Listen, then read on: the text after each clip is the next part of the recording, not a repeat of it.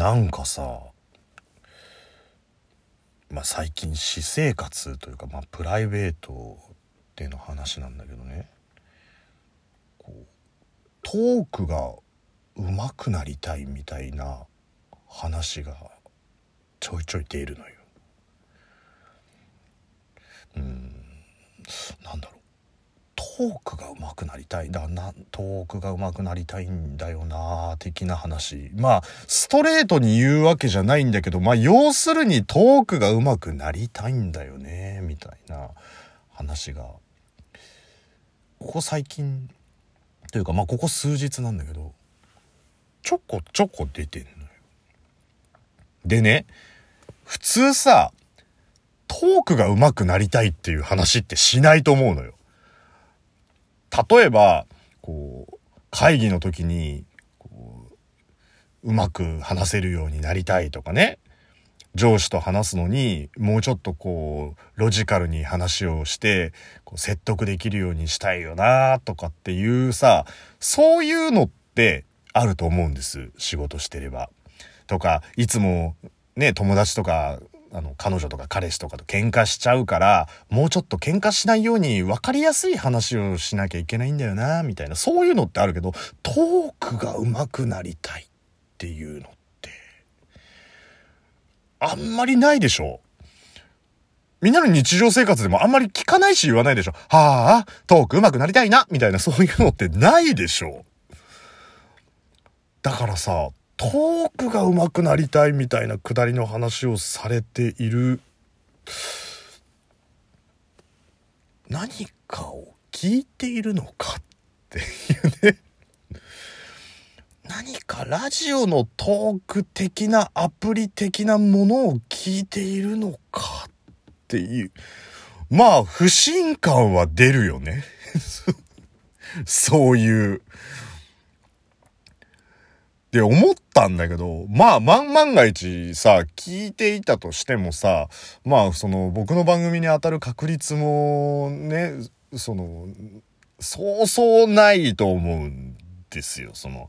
目立つところにドーンっているわけじゃないし、例えば新着トークとかから順番に聞いてればさ、それはそうそう当たることはないと思うけど、もしこう当たったりした時とか、あと知らない人のさ、YouTube とか見る時もそうだと思うんだけど、この人どんなこと話してんだろうみたいなことでさ、こう、チャッチャチャッチャッつってこう、パッパッパってこう、指でこうスライドしてって、ああ、大体こんな話ねっつってさ、飛ばして飛ばして飛ばしてっつって、まあざっくり聞くじゃん。で、言い換えれば、もしそこに当たったとしてもだよ。ね、真ん中ぐらいからチャッチャッチャッチャッつってこう聞いてった時に、真ん中がそれっぽいトークをしていれば、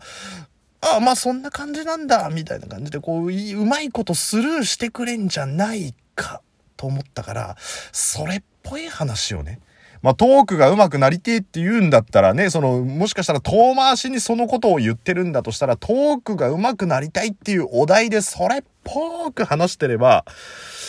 まあいいんじゃねえのかなと思いまして、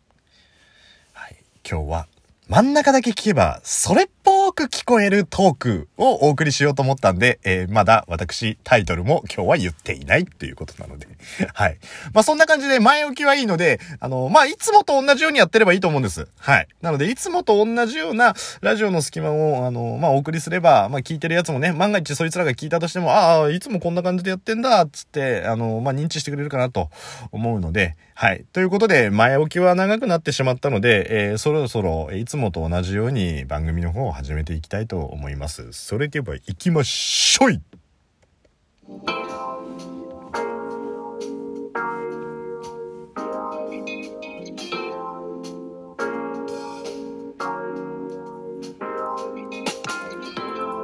はいどうもこんばんは。こんにちは、えー、ラジオの隙間の慶太郎です。はい、えー、今日はねちょっとご質問をいただいたのでそのことについてお話をしていこうかなと思ってます。で質問の内容がトークが上手くなりたいっていうことについてだったんで、まあ、僕が毎回毎回トークをする上でちょっと気にしてることっていうのをね参考までに話していこうかなと思いますので今日はトークが上手くなる方法についてについて話していきたいと思います。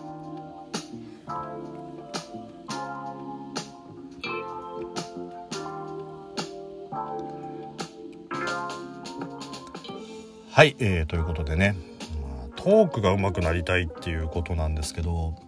まあ、僕自体あまりそのトークが上手くなりたいっていうことについて意識しているわけではなくてまあなんでかっていうと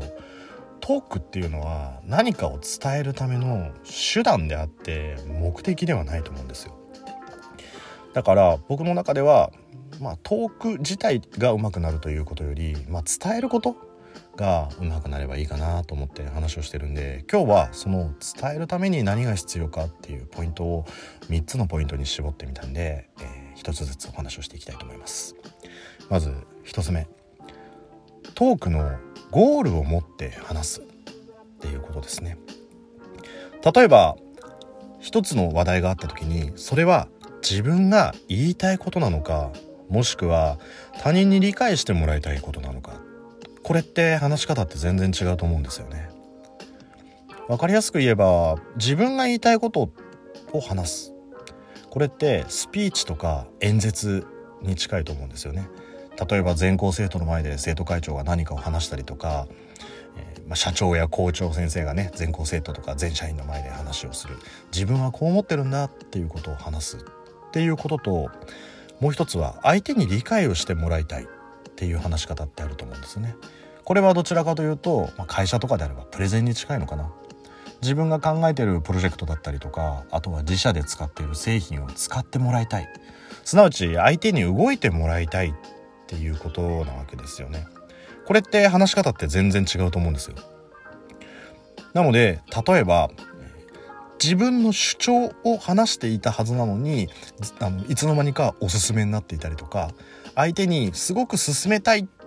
って思って話をしているはずなのに私はこれだけ好きなんだっていう話をしてたりとかするといつの間にか聞き手の中ではクエスチョンマークがいっぱい出てきてしまいますよね。だから1つ目スピーチなのかプレゼンなのかこれをちゃんと見定めて話すだけでもだいぶ違うと思います2つ目は伝えてるっていうことを意識するってことも重要だと思うんですよね当然トークっていうことであれば相手がいるわけですし相手には何か伝えなきゃいけない。だとした場合にやっぱり話す声の大きさやトーンっていうのは重要だと思うんですよね。で自分が楽しいものを相手に伝えたい時っていうのは楽しそうに話せば相手にもその楽しさって伝わると思いますし寂しいことがあった時は寂しい声で話す。そうすれば相手も同じような気分で聞くことができるので同じ気分を共有できるっていうことってあると思うんですよね。だから決して楽しいことを話す時にボソボソ話してしまったりとかあと辛いことを話してるのに妙に楽しそうに話してしまったりとかするとこれも相手にとってはクエスチョンマークが出てしまうので伝わりづらい話し方になっちゃうっていうことも言えるんじゃないかなと思います。3つ目。相手に分かる言葉で話す。これもすごい重要だと思うんですよ。例えばよくいると思うんですけど会社の会議とかでやたらと難しい言葉ばっかり連ねて話してしまうような上司いると思いますよね。ここで一つ皆さんに聞きたいと思います。ファクトベースで話してくれる？こんなことを言われたら皆さんどう思いますか？すぐに意味ってわかりますか？